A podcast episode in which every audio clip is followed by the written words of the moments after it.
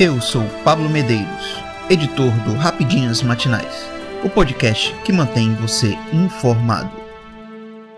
Vou fazer tudo o que estiver ao meu alcance para aproximar o Banco Central do governo, afirma Campos Neto.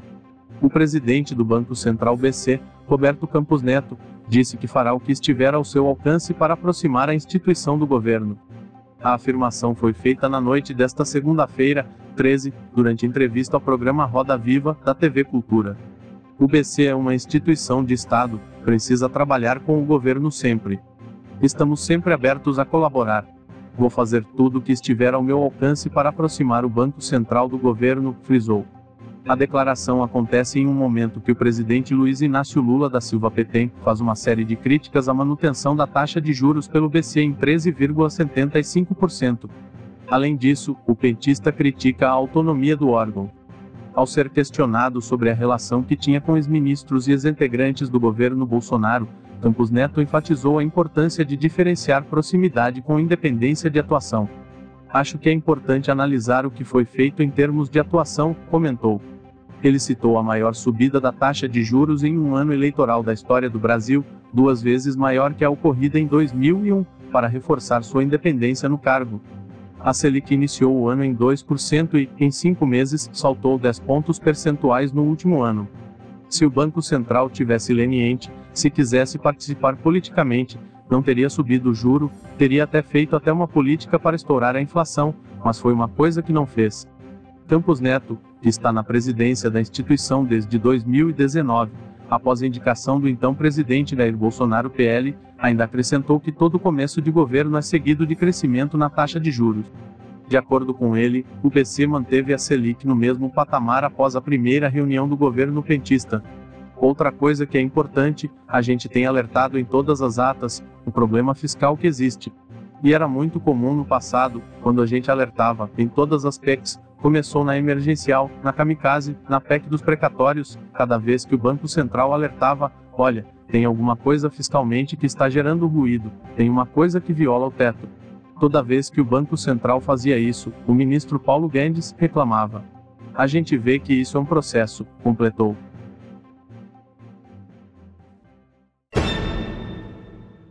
Tiroteio na Universidade Estadual de Michigan, nos Estados Unidos da América, deixa três mortos e cinco feridos. Um homem armado abriu fogo na noite desta segunda-feira, 13, no campus principal da Universidade Estadual de Michigan, nos Estados Unidos, matando três pessoas e ferindo cinco, antes de uma caçada de horas ao suspeito terminar com sua morte, aparentemente com um tiro dele mesmo contra si, disse a polícia. O atirador de 43 anos não tinha afiliação conhecida com a universidade e o motivo dele para o crime permanece um mistério, disse a polícia em uma entrevista coletiva no início da manhã desta terça, mais de cinco horas depois que a violência começou no extenso campus de Lansing, cerca de 90 milhas a noroeste de Detroit. Os detalhes sobre os eventos da sequência permaneceram incompletos, mas Chris Rosman, vice-chefe interino da polícia da universidade, disse que tiros foram disparados em dois locais: um prédio acadêmico chamado Berkeley Hall e o prédio da União da Universidade Estadual de Michigan em Mansfield. A polícia que invadiu o campus em resposta ao tiroteio, que começou pouco depois das 20 horas, encontrou vítimas em ambos os locais, disse Rosman a repórteres no briefing televisionado. Rosman disse que os investigadores não tinham informações sobre o motivo, acrescentando que a universidade não tinha conhecimento de nenhuma ameaça feita ao campus antes do derramamento de sangue de segunda-feira.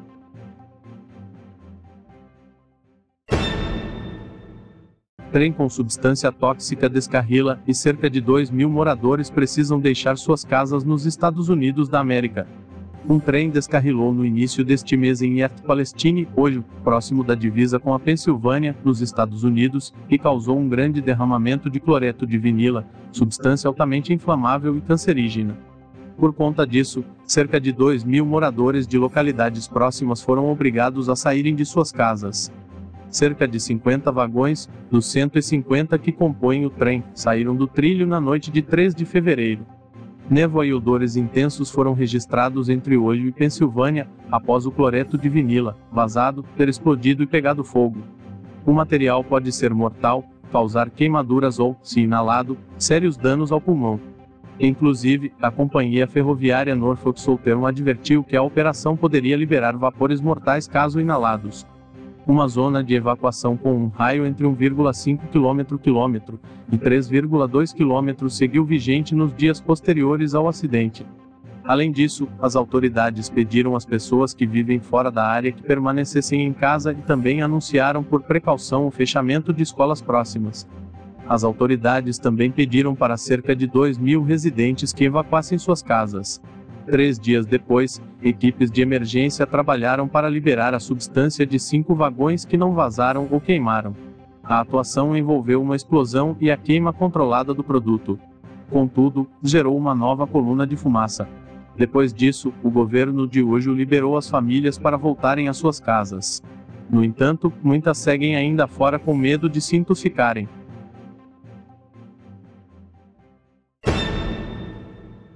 Não há indícios de extraterrestres, diz Casa Branca sobre OVNIs no espaço aéreo dos Estados Unidos da América e Canadá. A Casa Branca garantiu nesta segunda-feira, 13, que não há indícios de extraterrestre nos objetos voadores que foram identificados no seu espaço aéreo durante o final de semana. Não há indícios de extraterrestres com essas derrubadas recentes, queria ter certeza de que o povo americano soubesse disso, disse a secretária de imprensa, Karine Jean-Pierre. O porta-voz de Segurança Nacional da Casa Branca, Tom Kirby, entretanto, afirmou que ainda não há muitas informações sobre os OVNIs. Não sabemos ao certo se eles tinham capacidade de vigilância, mas não podemos descartá-lo, declarou. No domingo, 12, o Pentágono já havia informado que ainda não tem detalhes sobre os outros três objetos que foram derrubados, um na sexta-feira, 10, sobre o Alasca, outro no sábado, 11, sobre o território canadense de Yukon e o mais recente no domingo sobre o Lago Huron, no norte dos Estados Unidos da América. Não está claro se eles têm relação com um balão chinês bem maior, derrubado por um avião de combate sobre o Atlântico dias antes. Os objetos voadores também foram vistos em outras partes do mundo, como o Uruguai e a China, que acusa os norte-americanos de espionagem. Eu sou Pablo Medeiros e este foi o Rapidinhas Matinais, o podcast que deixa você informado. Até mais.